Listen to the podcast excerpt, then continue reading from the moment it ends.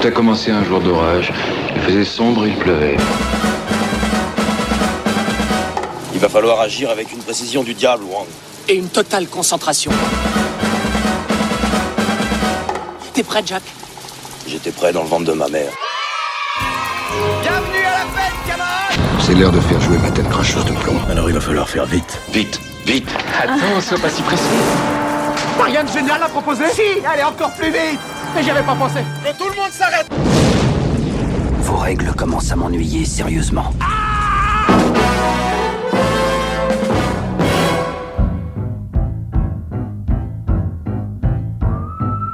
Salut à toutes et à tous et bienvenue dans cette nouvelle Formule Express de retour à l'écran. Pas vraiment une remise en lumière pour le coup, car on ne peut pas dire en effet que Peur sur la ville, l'un des films les plus plébiscités de Jean-Paul Belmondo, soit oublié loin de là. Alors pourquoi revenir sur ce classique du polar des années 70 Simplement pour le plaisir de vous parler de ce film qui a marqué toute une génération de spectateurs et de téléspectateurs scotchés devant leur écran lors de ses multiples rediffusions à la télévision. Alors calez-vous bien dans votre fauteuil et écoutez l'histoire de ce film qui restera l'un des plus grands succès de Henri Verneuil et bien sûr de notre bébelle nationale. Pour tous ceux qui n'ont pas vu ce classique du polar français, Peur sur la ville, ça parle de quoi? Peur sur la ville met en scène un tueur psychopathe qui assassine de jeunes femmes aux mœurs trop légères à son goût. À ses trousses, le commissaire Letellier et son fidèle adjoint qui auront toutes les peines du monde à le démasquer et le mettre hors d'état de nuire. Commissaire Letellier, j'écoute. Justice est faite. Cette nuit, Nora Elmer a payé de sa mort ses instincts les plus bas. Je serai désormais le bras d'une justice qui condamnera et exécutera sans pitié toutes celles qui se vautreront dans cet immense bout sexuel qui submerge le monde. Qui êtes-vous? Je peux vous le dire, commissaire, mais d'ici là, le monde aura tremblé. Nous sommes en 1973. Après la sortie du Serpent, une grosse production mettant en scène Philippe Noiret, Yul Brynner ou Henri Fonda, mais qui ne connut pourtant pas un franc succès, Henri Verneuil a besoin de se refaire la cerise. Et il n'est pas le seul. Si Belmondo a également longtemps enchaîné les cartons au box-office, il vient à l'époque de connaître son premier échec avec Stavisky, réalisé par Alain Resnais. Voulant suivre les traces de son meilleur ennemi Alain Delon, Bébel a cherché lui aussi à casser son image de héros implacable en incarnant ce financier russe coupable de détournement de fonds. Sauf que le public et la critique n'ont pas suivi et Belmondo se voit contraint de revenir à ce personnage viril qui lui colle à la peau. Vous représentez euh, cet acteur super courageux. Vous Superman, devenez. Superman. Oui, mais je suis pas Superman. Je voudrais bien être Superman, mais je crois que personne n'est Superman. Verneuil et Belmondo, qui se connaissent bien pour avoir déjà tourné 5 films ensemble, des films qui ont été tous des succès, décident de s'associer à nouveau et jettent leur dévolu sur le roman noir Night Calls qu'ils vont demander à Jean Laborde et Francis Weber d'adapter pour le grand écran. Le duo a les reins solides et décide de financer lui-même le film sans faire appel aux grands studios de l'époque. Les rôles sont parfaitement définis. Belmondo disait à ce propos C'est un vieux numéro de duelliste, devant et derrière la caméra. Verneuil fait des repérages, il prend des photos, il a déjà ses travelling. Moi, je m'intéresse aux ventes à l'étranger. Nous, nous produisons nos films. Et ce n'est pas parce que nous voulons être producteurs, ce n'est pas que nous avons une joie euh, incontrôlable et, euh, inespérée de, de- de- de devenir producteur. C'est pas ça. C'est parce que être producteur, c'est un moyen. Un, pour nous, c'est un moyen de faire le film que nous voulons, dans les conditions que nous voulons. Euh, c'est tout. Moi, j'ai fait un film qui s'appelle Borsalino, où euh, j'ai 10% sur les bénéfices. Avec la Paramount, j'ai même pas vu un franc. C'est-à-dire que si j'avais pas eu de cachet à côté, j'aurais fait le film à l'œil. Alors ça, c'était un... C'était pas honnête. Moi, j'aime mieux faire ce que nous faisons maintenant avec Henri. Il y a, il y a un risque. L'acteur s'implique également dans l'écriture du scénario, mais surtout sur les scènes d'action qu'il veut réalistes, spectaculaires et tout à sa gloire. Pour cela, c'est lui-même qui va réaliser toutes ces cascades. Ce genre de film, c'est dommage si l'acteur ne fait pas les choses euh, lui-même, parce que d'un coup, vous êtes en gros plan avec le personnage, et quand il part sur des toits où vous le perdez, tandis que là, avec Verneuil, on, le- on reste avec le personnage tout le temps, donc on a peur pour lui. Je parle du personnage, hein, pas pour l'acteur, du personnage. C'est pas un petit peu une façon de vous affirmer que les, que les ans n'ont pas de prise sur vous? Oh non, parce que je crois que quand les gens auront des prises sur moi, je m'arrêterai tout seul parce que j'ai pas du tout l'intention de me casser la gueule. Si la presse est restée perplexe devant les dernières prises de risque du duo, elle n'est non plus pas tendre avec ce projet qu'elle juge facile. On dit facilement Henri Verneuil, c'est quelqu'un qui ne prend pas de risques. Il fait des films à succès avec euh, la vedette euh, énorme, type euh, Belmondo. On a des cascades, des films à grand spectacle, mais où est le message? Mais M. Goldwyn a dit que le message c'était bon pour les PTT. Ceci étant dit, euh, prends pas de risque. Je crois que j'en prends beaucoup plus que les autres. Parce que plus les moyens qu'on vous donne, plus le budget est élevé, et plus vous prenez de risques. Et il n'est pas dit du tout, parce que vous prenez une vedette et que votre budget est fort, il n'est pas dit du tout que vous ferez du succès. Reste maintenant à compléter le casting. Pour interpréter le fidèle adjoint du commissaire Letellier, Verneuil fait appel à l'excellent Charles Denner. Rosy Vart et un tout jeune Jean-François Balmer rejoignent également le tournage. Verneuil et Belmondo ayant tout de même dû compléter leur budget avec des capitaux italiens, des acteurs transalpins font également partie du casting. On retrouve donc Léa Massari et Adalberto Maria Merli qui interprètent le tueur Minos aux côtés de la star française. Le schizo, machin, tendance paranoïde, c'est pas mon truc ça. Je trouverai pas la distance. Alors, monsieur le directeur, je vous demande de me retirer de l'affaire. Minos vous a dénoncé, le tellier. Il vous a cafeté. Et vous avez un compte à régler avec lui maintenant. Le schizo machin à tendance paranoïde, il vous a foutu dans la merde jusqu'au cou. Et si vous n'essayez pas de vous en sortir, vous pouvez compter sur moi pour vous appuyer sur la tête et pour vous y enfoncer complètement. Je peux me retirer À noter que c'est la première fois ici que Jean-Paul Belmondo interprète un rôle de flic. Jusqu'alors, il n'avait en effet joué que des malfrats ou des escrocs. Ce costume, il endossera par la suite à de nombreuses reprises, notamment dans Flic ou Voyou, Le Marginal ou Le Solitaire. Le tournage débute à la fin du mois d'octobre 1974 et durera deux mois. Un tournage compliqué malgré la bonne entente entre le réalisateur et la star à cause des nombreuses scènes d'action qui nécessitent une logistique très lourde, notamment celle qui voit Belmondo courir sur le toit d'une rame de métro.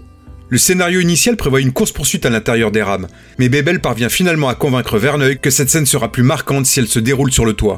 Une scène qui va nécessiter trois semaines de tournage à elle seule, entre minuit et 5 heures du matin lorsque les souterrains sont fermés au public. Vous savez, il y a un moment extrêmement grave quand vous allez dire moteur et partez et que vous voyez tous ces engins qui sont lancés.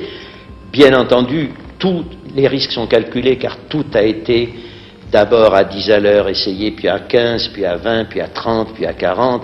Et c'est quand Belmondo lui-même a senti son équilibre au-dessus de ce métro que nous allons jusqu'à 70 à l'heure. Nous sommes prêts, bien entendu, à couper le courant à tout instant, mais il y a quand même de grands moments de suspense, pas seulement pour le spectateur après, mais pour nous pendant le tournage, car un malaise peut toujours arriver à quelqu'un, et à ce moment-là, c'est la catastrophe. La catastrophe, Belmondo l'évitera de peu lors d'une prise en se blessant gravement au bras, essayant d'éviter une barre de fer suspendue dans les souterrains du métro. Le métro aérien était le vrai métro, les voyageurs étaient dans le, dans le wagon. D'ailleurs, il y avait le, une histoire qui est vraie, il y a le chauffeur du train, le mécanicien, à un moment donné, il est descendu, et il m'a dit euh, Chapeau, mon vieux, euh, pour 100 millions, moi, je ne ferais pas ça. Et je lui ai répondu Moi non plus. Une autre catastrophe a été évitée de peu lors du tournage de la scène sur les toits, cette fois-ci des Galeries Lafayette, dans laquelle son personnage est à deux doigts de mettre la main sur le tueur psychopathe. Quand il glisse le long des toits et qu'il est retenu par une gouttière à la dernière seconde, alors que tout de suite après la gouttière, c'est le boulevard Haussmann à 50 mètres au-dessous, avec toute la circulation, il est évident que c'est pas le moment de penser à autre chose. Et, et on est bien content et on pousse un grand ouf quand on dit couper et qu'on sent qu'il s'est arrêté net à la gouttière. Il en ressortira tout de même avec une main partiellement déchirée. Dernière scène particulièrement difficile à tourner, le final qui voit Belmondo suspendu à un câble sous un hélicoptère pour pénétrer dans un appartement où se trouve le psychopathe. La préfecture de police refuse tout d'abord que cette scène soit tournée, exigeant que la tour où se trouve l'appartement soit vidée de ses habitants. Ces mêmes habitants refusent eux aussi que la production tourne la scène finale dans leur immeuble. Belmondo les invite alors tous au restaurant et parvient finalement à les convaincre. Bien sûr, on ne résiste pas à Belmondo. Et pourtant, les problèmes ne s'arrêtent pas là. D'un peur sur la ville, Belmondo qui descend de l'hélicoptère au bout d'un filin, j'allais dire c'est simple pour l'acteur, c'est simple pour Belmondo. Belmondo est un athlète, il ne sait pas ce que c'est que le vertige, il ne se fait jamais doubler, donc à partir de ce moment-là, vous vous dites, le metteur en scène n'a plus de problème. Eh bien, oui, il a des problèmes. Vous voyez que le filin descend, il ne vous fait pas descendre plus de 7 mètres, ce qui fait que Belmondo n'arrivera jamais à la hauteur de la fenêtre. Il a fallu donc prendre le même filin, construire une grue au sommet de l'immeuble, et avec le même filin continuer la descente de Belmondo pour que le spectateur ait l'impression qu'il descend de l'hélicoptère. Quand vous vous retrouvez là au-dessus, vous avez un petit pincement ou pas du tout? Euh, non, la, première prise, parce qu'on entend des grincements, on a l'impression que le câble va, va craquer. Et puis, euh, quand on sait qu'il ne va pas craquer, euh, on n'a plus peur. Enfin, on le fait facilement. Malgré ces nombreuses difficultés, le tournage s'achève à la fin de l'année 74 sans problème majeur. Le célèbre musicien italien Ennio Morricone est engagé pour composer la musique du film, une musique qui rappelle nombre de ses partitions créées pour de nombreux gialli transalpins. René Château, l'attaché de presse de Belmondo, décide de mettre le paquet pour la promotion du film qui sera colossal. Comme d'habitude, il s'occupe également de l'affiche du film, inspirée de celle de Bullitt avec Steve McQueen. C'est sur cette affiche qu'apparaît pour la première fois le nom de Belmondo en grosses lettres capitales, avec une typographie spécialement créée. J'ai trois meurtres sur les bras. Et je risque d'en avoir un quatrième d'un moment à l'autre. Il y a un fou qui se promène en liberté dans Paris et qui tue. Si tu me dis pas à qui tu téléphonais à 10h ce matin, je peux penser que c'est toi. Tu crois pas que si une seule fois dans toute ta vie, tu dois donner un coup de main à la police, c'est aujourd'hui? Merde Peur sur la ville sort en salle le 9 avril 1975, le jour même de l'anniversaire de Jean-Paul Belmondo qui fêtait alors ses 42 ans. Le film est un véritable succès cumulant près de 4 millions d'entrées en France. Il se classera second au box-office de l'année derrière La Tour Infernale. La popularité de Belmondo dépassant les frontières, Peur sur la ville fera également le plein, notamment en Allemagne et en Italie. Les critiques seront quant à elles beaucoup plus mitigées. Si une partie de la presse qualifie Peur sur la ville de bon divertissement, carré et efficace, les journaux de gauche critiquent le film le jugeant réac et sans fond. Vous voyez, vous voyez pas, je pisse mon sang. J'ai crevé. Qu'est-ce qu'il veut? Il dit qu'il est en train de mourir. Dis-lui que je m'en fous. Il s'en fout. Ah, appelez l'ambulance Tu parles d'abord, on appelle l'ambulance après. Et si je meurs? C'est responsable Tu crois qu'on pourra survivre à ce remords? Ce sera dur. On essaye? Allez On le laisse mourir pour voir si on supporte le choc. Hein? Pour voir ou revoir Peur sur la ville, le film est disponible en DVD, Blu-ray, VOD et SVOD sur Netflix. Oui, on va rigoler, Pamputatis. Écoutez Thérèse, je n'aime pas dire du mal des gens, mais effectivement elle est gentille. Vous savez, les avis, c'est comme les trous du cul. Tout le monde en a un. Eh bien, mettons-nous au travail. On va rigoler. Alors oui, Peur sur la ville n'est pas vraiment un film à message, mais du cinéma populaire. Un pur divertissement totalement assumé à l'ambiance particulièrement sombre. Une ambiance qui vous alpague dès cette première scène de harcèlement téléphonique digne d'un grand film d'épouvante.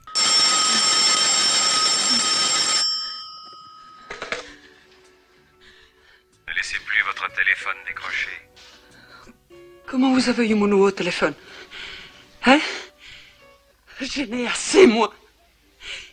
Vous entendez Je n'ai assez Dites, je ne raccrocherai plus. Mon Dieu, vous êtes malade. Vous devrez vous faire soigner, vous savez. Dites, je ne raccrocherai plus. Je ne raccrocherai plus.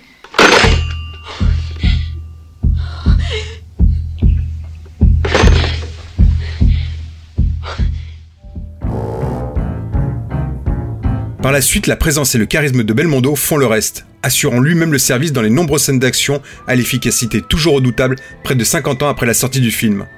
Verneuil était à l'époque le seul à pouvoir rivaliser avec les Américains sur leur terrain, mais cela ne lui a pas valu que des éloges. Si je n'ai rien à raconter, je me tais.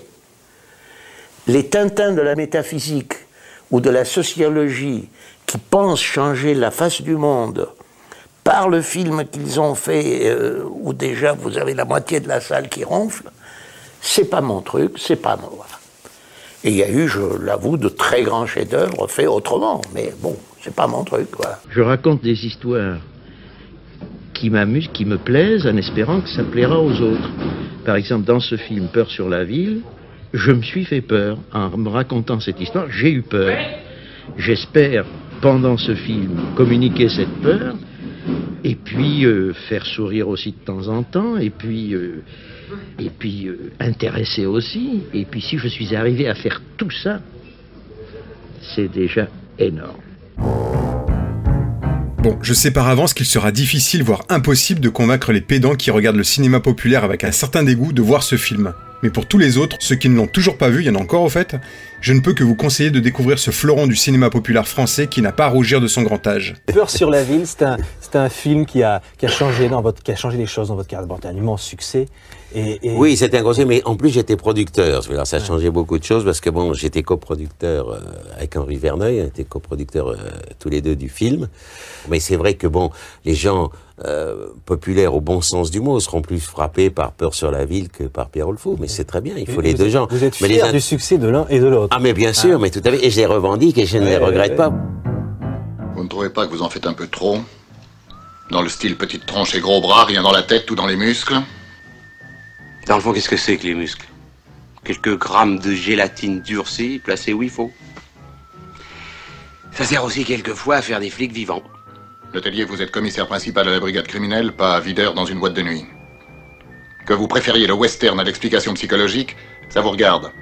Mais on ne fait pas toujours ce qu'on aime. Tous nos précédents épisodes sont toujours disponibles sur notre site retouralécran.fr, sur YouTube et sur les meilleures plateformes de podcast. C'était Max pour Peur sur la ville et je vous donne rendez-vous pour une prochaine Formule Express de Retour à l'écran. Bah, si je devais résumer ma vie aujourd'hui euh, avec vous, je dirais que c'est d'abord des rencontres. C'est vrai que je ne vis que pour le cinéma.